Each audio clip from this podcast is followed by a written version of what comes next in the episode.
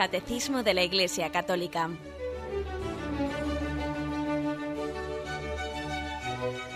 Un programa dirigido por Monseñor José Ignacio Munilla, Obispo de San Sebastián.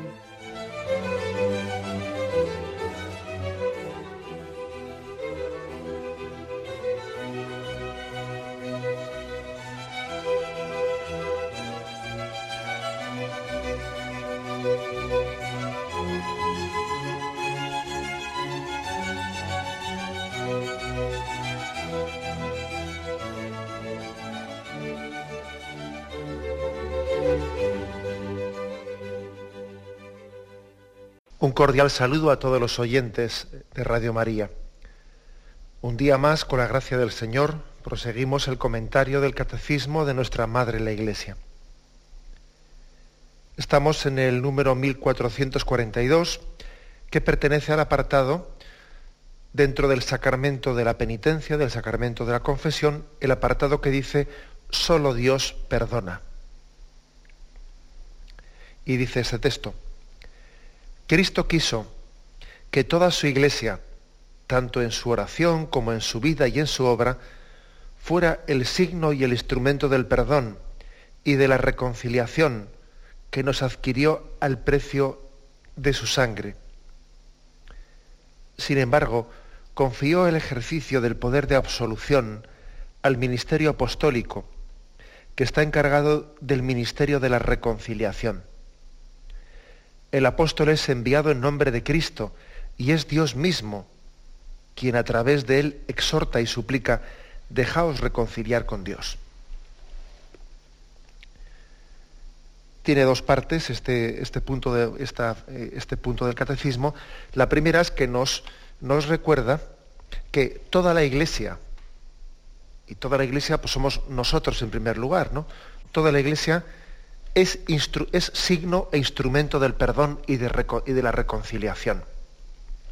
Igual que el catecismo también decía, ojo con pensar que la penitencia es únicamente el sacramento de la penitencia, el sacramento de la confesión, que también hay obras de ejercicio de penitencia, de, ejercitar, pues eh, además del sacramento ejercitar la penitencia, como puede ser la oración, como puede ser la limosna, como puede ser el sacrificio, ¿no? O sea, que no únicamente por el conducto sacramental hacemos penitencia. Bueno, pues igual que dijo eso en los números anteriores, ahora también dice, no únicamente el ministerio apostólico, no únicamente los obispos, los sacerdotes eh, son la forma en la que la Iglesia eh, reconcilia si es verdad que ellos, ahora vamos a verlo, ¿no? Es verdad que ellos tienen el ministerio apostólico del poder de absolución. Bien, eso es verdad. Pero sin olvidar que toda la iglesia es signo de reconciliación, signo de perdón. ¿Cuántas veces hemos rezado, por ejemplo, esa oración de la paz de San Francisco de Asís? ¿Cuántas veces la hemos rezado?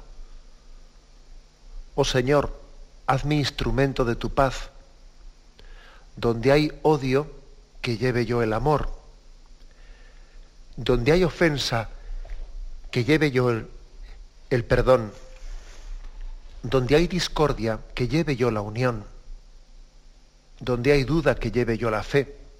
Donde hay error, que lleve yo la verdad. Donde haya desesperación, que lleve yo la alegría. Donde hay tinieblas, que lleve yo la luz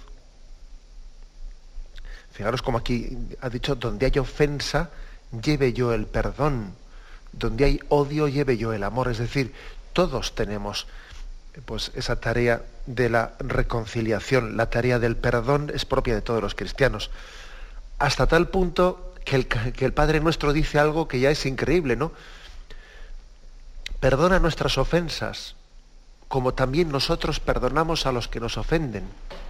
O sea, es decir, si nosotros, si todos nosotros no somos, eh, no somos signo y instrumento de perdón, pues no de alguna manera le estamos diciendo a Dios que, que no nos perdone. O sea, está como el perdón de Dios ha querido estar integrado también en el nuestro. No sé si decir supeditado, pero, pero sí que es cierto esto. ¿eh? Hay que entender bien esta fase del Padre Nuestro. Porque si uno dice esta expresión, perdona nuestras ofensas como también nosotros perdonamos a los que nos ofenden, no se trata, yo por menos creo que yo no interpretaría esta expresión del, Padre Nuestro como una especie de condición eh, externa. ¿eh? Ahora voy a intentar explicar esto, ¿no? Condición externa o voluntarista de Dios, como si nosotros le decimos a un niño, venga, si tú haces esto, te doy lo otro. ¿eh? Pero como no hagas esto, yo no te pienso dar ese regalo que te he dicho que te iba a dar. Si apruebas, si estudias hasta las seis de la tarde, venga, te doy, te doy este regalo. Yo no lo entendería así. O sea, no se trata de que, de que Dios nos esté diciendo, si tú perdonas, venga, yo también te perdonaré. No es que sea como una eh, condición voluntarista eh, puesta por Dios. No, es que uno, para poder recibir el perdón de Dios, el perdón tiene que ser recibido gratuitamente. uno tiene que abrirse a ese perdón y abrirse al perdón uno tiene que disponerse, disponerse a ello. Y la manera de disponerse es ser tu perdonador, ser tu misericordioso. Si yo no soy misericordioso, entonces no tengo una disposición a recibir la misericordia de Dios. O sea, que no es que Dios, digamos, en una especie de pique de enfado diga, pues a ti no te lo doy. No, si no es eso. Es que tú no tienes capacidad de recibirlo. La expresión, eh, esa expresión, perdona nuestras ofensas, como también nosotros perdonamos a los que nos ofenden, quiere decir que el perdón, uno no puede, sería absurdo entender el perdón sacramental o el perdón de Dios desconectado, al margen de, independientemente de, la actitud perdonadora y misericordiosa y reconciliadora nuestra. No, es que es imposible. Eso es como entender un sacramento de una manera mágica y desconectada de la vida. Dios claro que quiere perdonar y quiere perdonar a través de los sacramentos de la Iglesia, pero para poder recibir ese perdón uno tiene que haber sido signo, instrumento, tiene que haber eh, ejercitado pues, pues la tarea reconciliadora que tenemos que tener con los demás. Cuando uno ejercita la misericordia con el prójimo, entonces él se está abriendo a poder ser perdonado.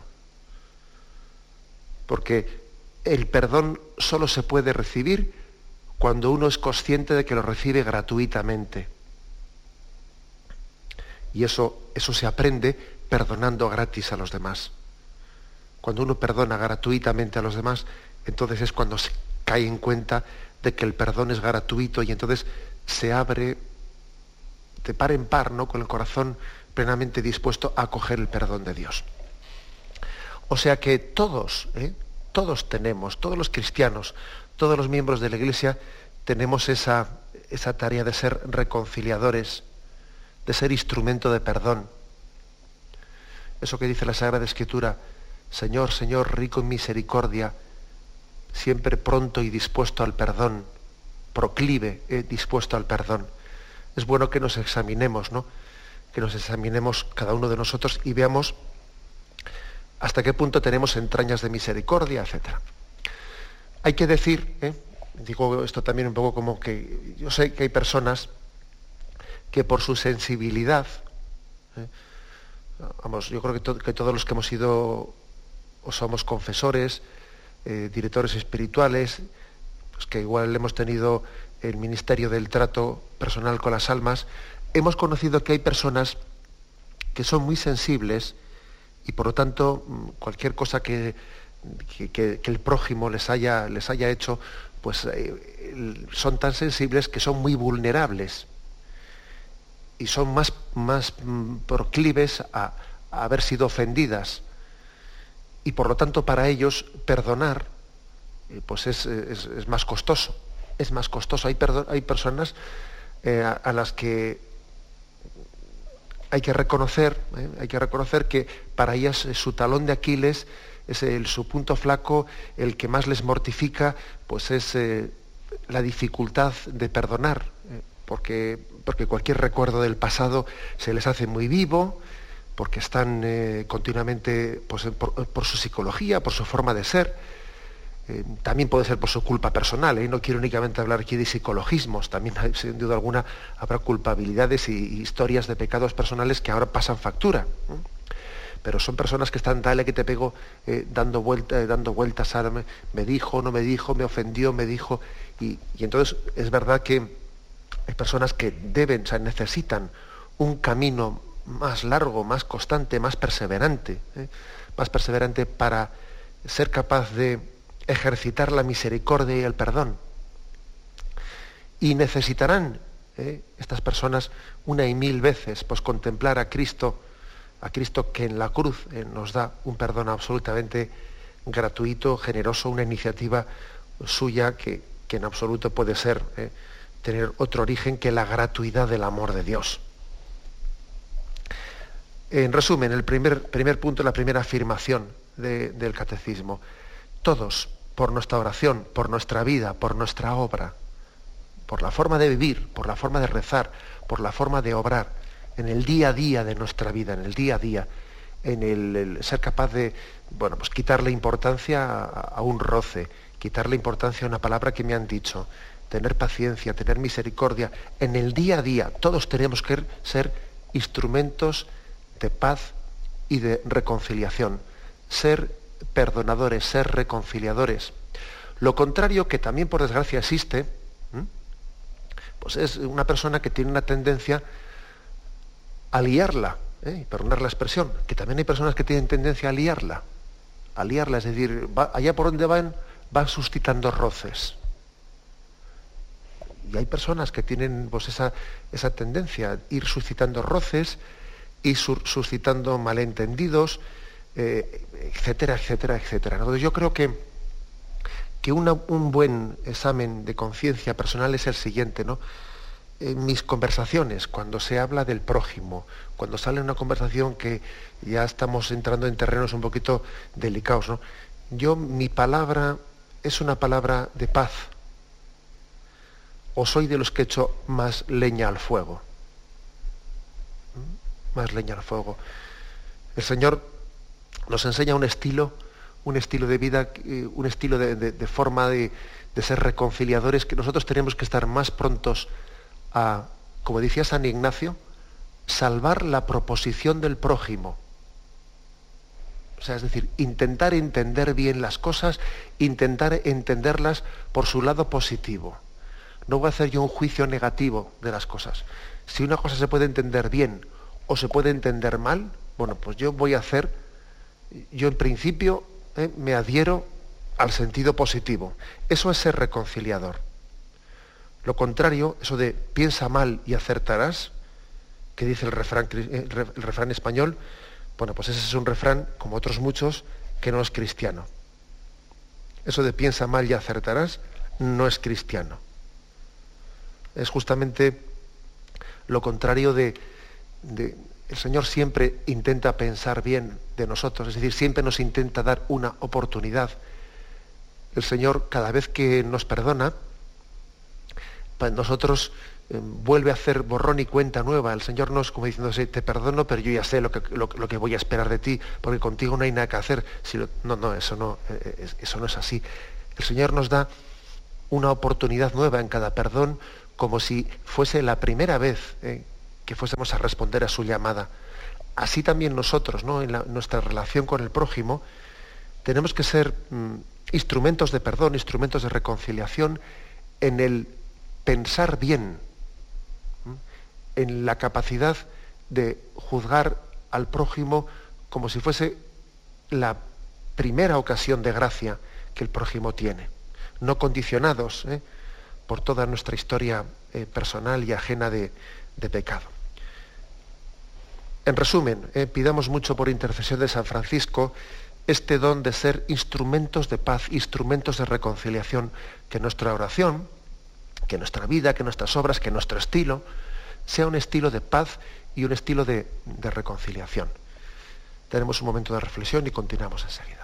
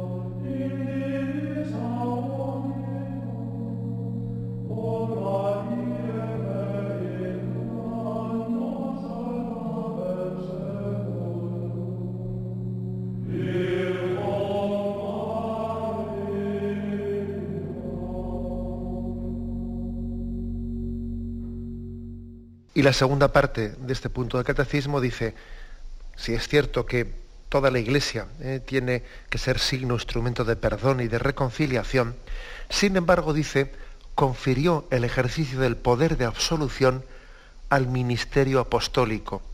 Es decir, es una tarea de los apóstoles y de los sucesores de los apóstoles el, el poder de absolución de los pecados. A esto se le llama ministerio de reconciliación. Y especialmente se nos remite a un texto, un texto que es impresionante, de la segunda carta de los Corintios, capítulo 5, que dice, Por tanto, el que está en Cristo es una nueva creación. Pasó lo viejo, todo es nuevo.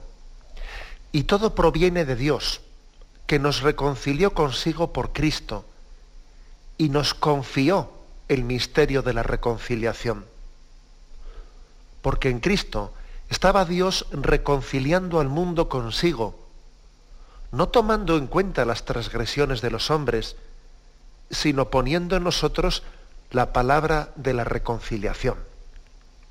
Somos pues embajadores de Cristo, como si Dios exhortara por medio de nosotros. En nombre de Cristo os suplicamos, reconciliaos con Dios.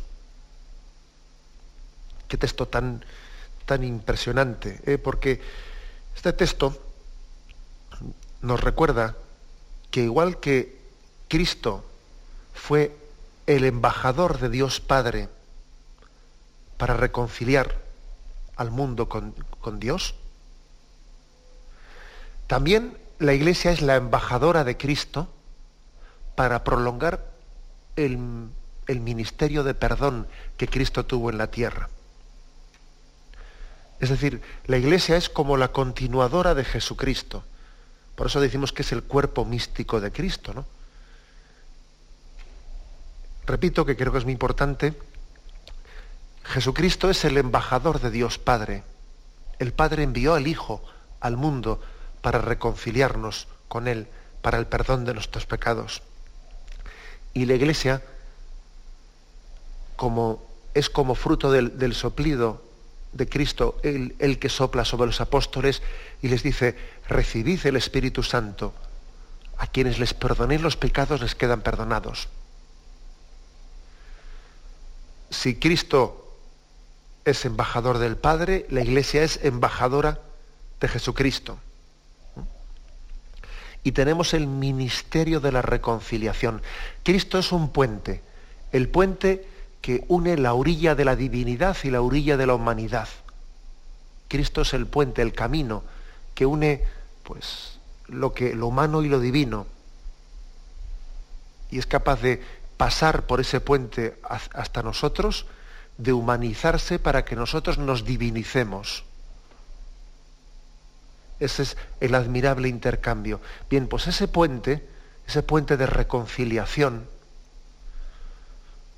ese puente de reconciliación lo prolonga la Iglesia. La Iglesia es eh, ese mismo puente prolongado. Seguimos pasando de orilla a orilla gracias a, a la humanidad de Jesucristo y a que la Iglesia está prolongando la humanidad de Jesucristo entre nosotros. Embajadores del perdón. Yo creo que no puede haber un título más bonito. Ser embajador del perdón. Luego además, fijaros, una, creo que es muy bonita esta expresión de ser embajador, porque, vamos, los que entienden más de, así del cuerpo diplomático y la carrera, lo, que supone la carrera diplomática, que yo no es que entienda mucho, ni mucho menos, ¿no? Pero todo el mundo sabe que, que un embajador, un embajador no tiene eh, el propia, mm, propia autonomía. ¿eh? O sea, un embajador no es más que representante de un país en una nación. Un embajador no tiene capacidad él para tomar eh, decisiones de política pues, por su propia cuenta, en absoluto. El embajador es eso, el representante de un presidente de, una nación en un determinado sitio. El embajador, él por sí solo ni pincha ni corta. ¿Mm? Es lo que es. Bueno, pues por eso decimos que la Iglesia es embajadora del perdón. Qué hermoso es tener esa, ese cometido. ¿Cuál es el cometido de la Iglesia? El cometido de la Iglesia es hacer santos. Eso lo decía eh, pues el, entonces eh, cardenal Ratzinger, ¿no? La iglesia es una fábrica de santos. La iglesia es una embajada del perdón de Dios. La iglesia está para perdonar y para santificar, que es lo mismo dicho en activa y en pasiva, ¿no? Está hecha para, para perdonar y santificar. Igual que Cristo, eh, pues comenzó la vida pública diciendo, convertíos y creed en la buena nueva. La iglesia, pues dice, reconciliaos con Dios. Como si Dios os exhortara por medio de nosotros. Dice, somos pues embajadores de Cristo, como si Dios exhortara por medio de nosotros. En nombre de Cristo os suplicamos, reconciliaos con Dios. Cada vez que la iglesia dice, no, pues, pues en contexto de cuaresma o en el contexto de cualquier momento determinado, dice, convertíos y creece la buena nueva. Es Cristo el que te lo está diciendo. Cada vez que la Iglesia proclama ese mensaje de arrepentimiento, de conversión, es como si tú estuvieses asistiendo eh, al inicio de la vida pública de Jesucristo, en el que Él dice, ha llegado, el, se ha cumplido el tiempo, ha llegado el reino de los cielos, convertíos y creed la buena nueva. Es Jesús el que habla a través de, de la palabra de la iglesia. Es como si eh, la iglesia pusiese la voz, pero la palabra la pone Cristo. Nosotros somos el altavoz, pero el sonido, el sonido es el de Jesucristo. Son las palabras de Jesucristo y es el, llamamiento de Cristo a la reconciliación el que suena por el altavoz de la iglesia. No te confundas, ¿no? no nos confundamos, no, no nos fijemos demasiado en, en el sonido de la voz, que a veces eh, prestamos excesiva atención al conducto por el que nos viene la llamada y casi que si habla bien, que si habla mal, que si ese es muy pesado, que si ese se alarga mucho, que si el otro no sé qué. A veces nos quedamos mucho con el mensajero y nos olvidamos más del mensaje. ¿Mm? Si es que eso ocurre mucho, ¿eh? que con mucha frecuencia estamos comentando entre nosotros, pues, eh, pues que si el mensaje de la iglesia tenía que ser de así, así, que de las predicaciones que había que hacer de este mundo, del otro, si perdemos excesivo tiempo en ese tipo de consideraciones. Aquí lo importante, lo importante no es el mensajero, es el mensaje. La iglesia, pues, es embajadora de Cristo y cuando ella dice reconcíliate, es Cristo el que te lo está diciendo a ti personalmente. Dejaos reconciliar con Dios. ¿eh? Esta expresión de dejarse reconciliar con Dios hace también hace referencia a que la reconciliación tiene también es como una puerta pero que tiene la llave de la manilla o la llave está de tu lado Dejaos reconciliar con Dios, porque Dios siempre está dispuesto al perdón. Pero eres tú, eh, eres tú el que tienes que dejarte reconciliar, el que tienes que abrir, eh, abrir esa puerta, eh, emblandecer un corazón endurecido, tener prontitud al arrepentimiento, a la contrición. Dejaos reconciliar con Dios, nos recuerda, nos recuerda que sí, que la iniciativa es de Dios, él, de él parte esa iniciativa, pero en el fondo es verdad que el hombre en su no disposición eh, puede ser como el niño terco que no se deja cuidar.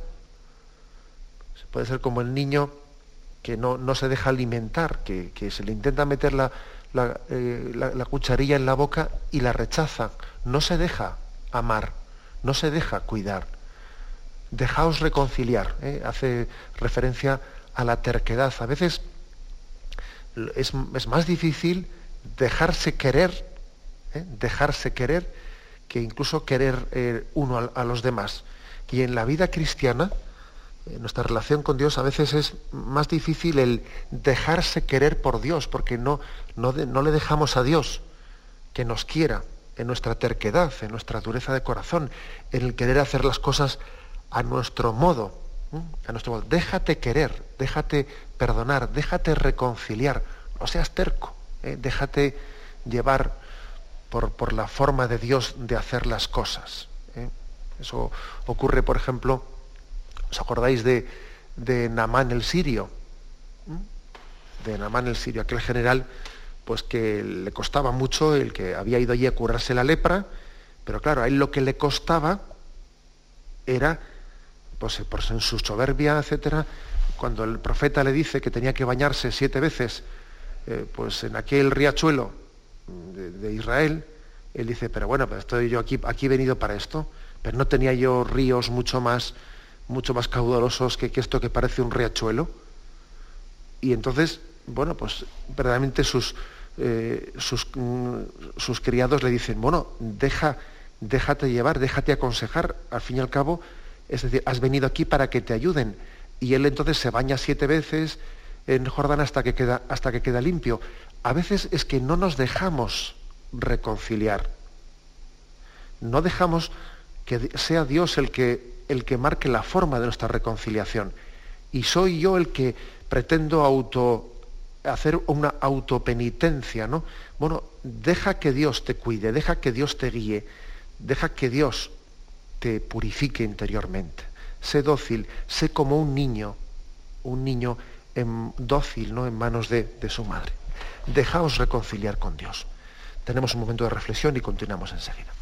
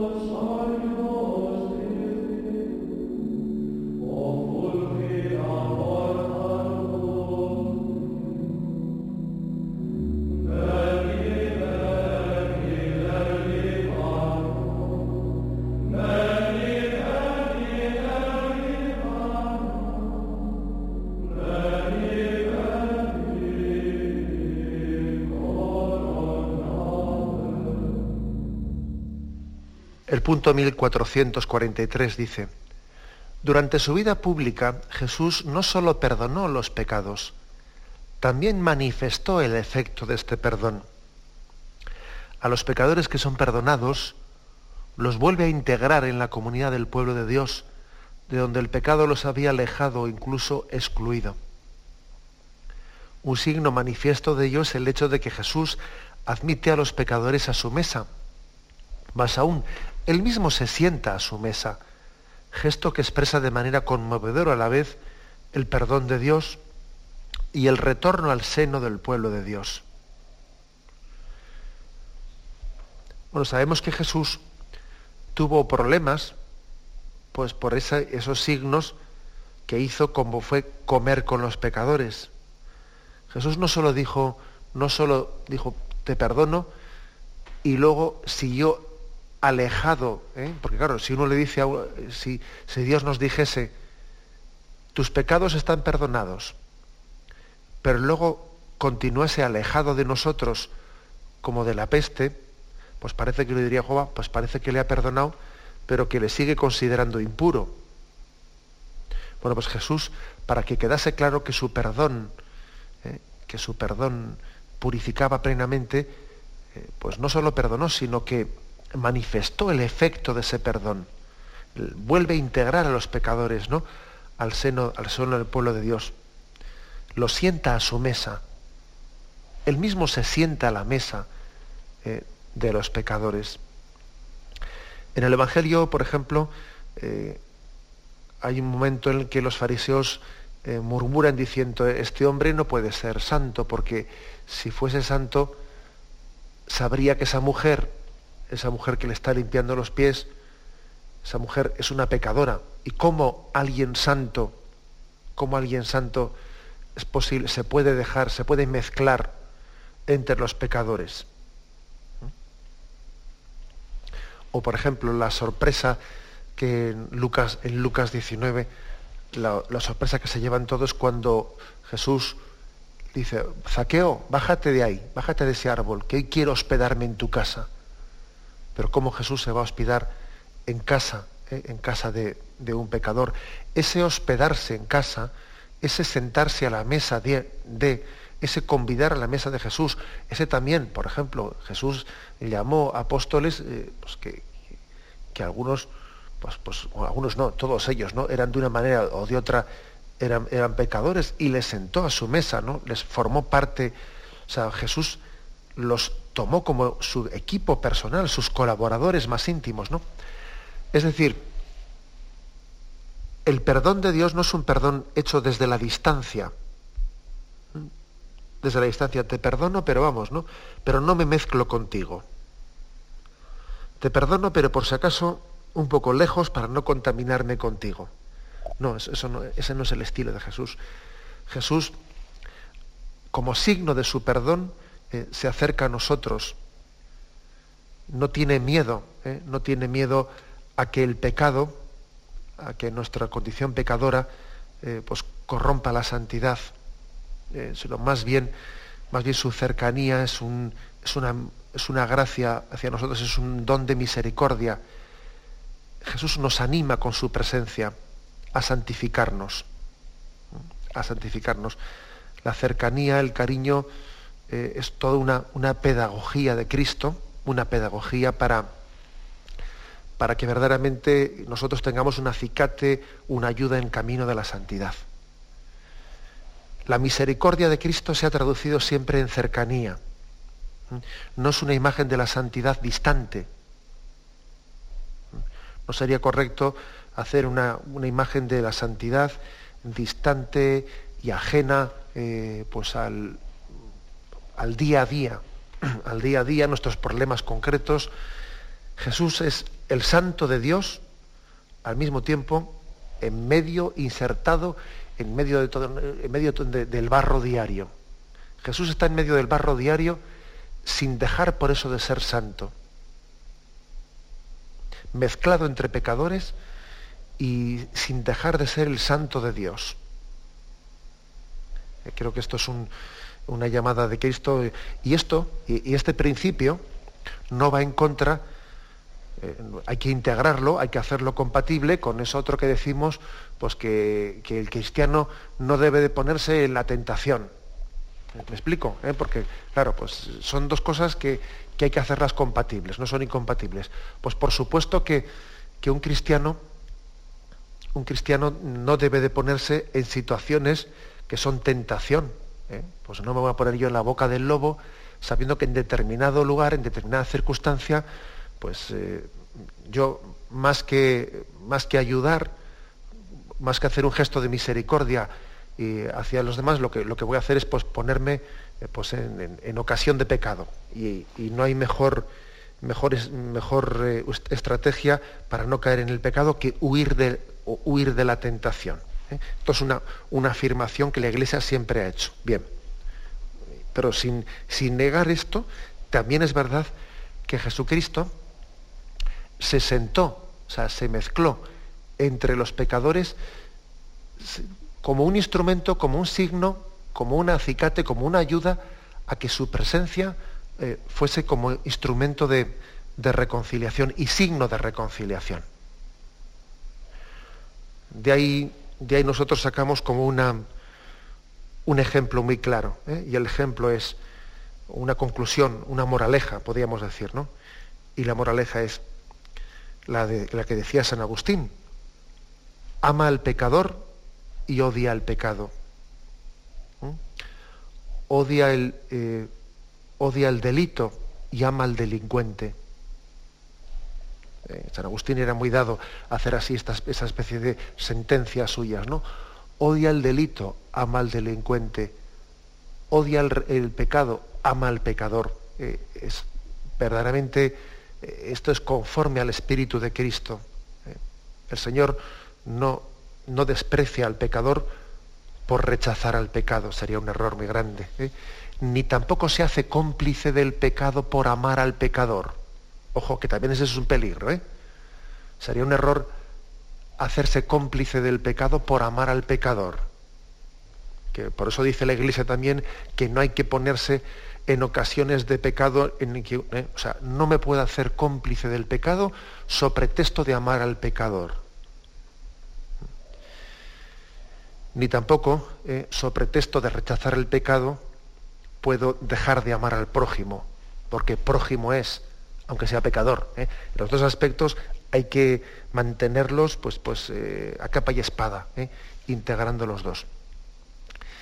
Y este signo, este signo de, reconciliación que, a Jesús le costó disgustos, le costó disgustos porque entendían que, si, si, Jesús era un hombre de Dios, ¿cómo podía él de alguna manera mezclarse, mezclarse en el, entre pecadores? Pero eso no quiere decir que Jesús se siente entre pecadores y que le dé lo mismo, ¿eh? le dé lo mismo el pecado que, la santidad en absoluto.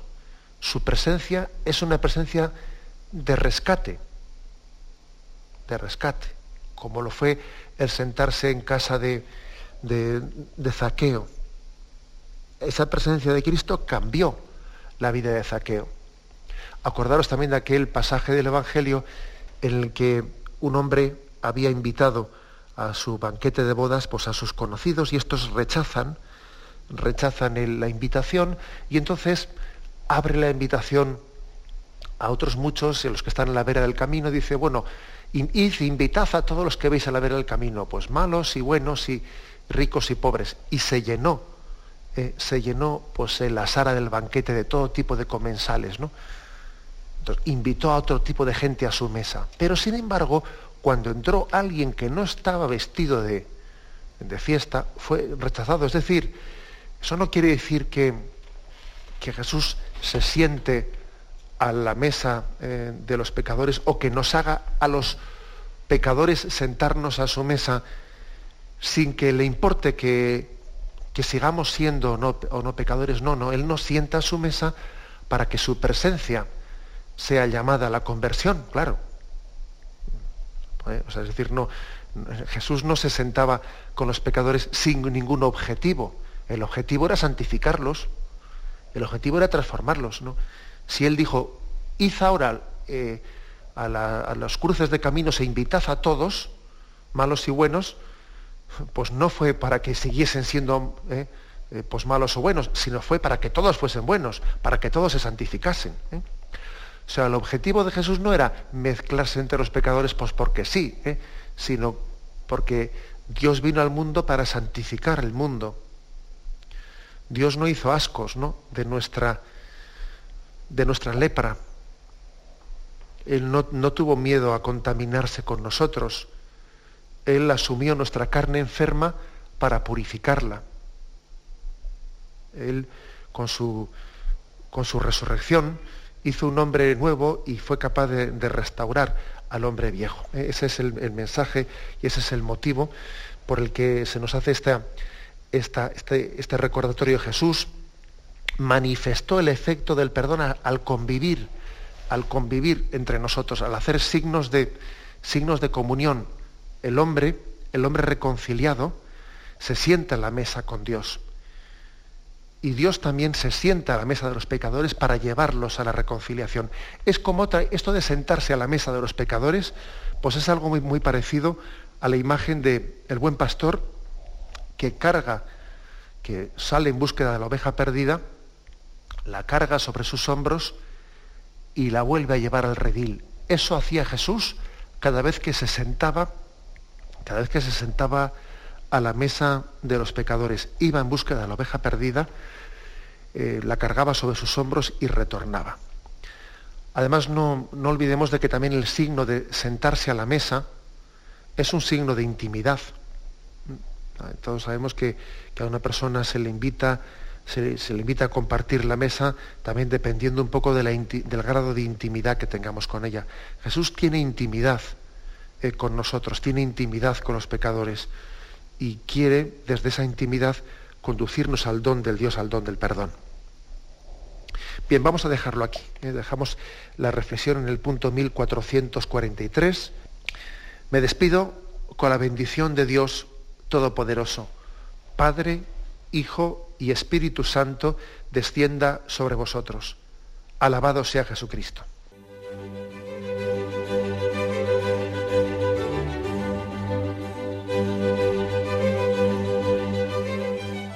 Finaliza el Catecismo de la Iglesia Católica, un programa dirigido por Monseñor José Ignacio Munilla, obispo de San Sebastián.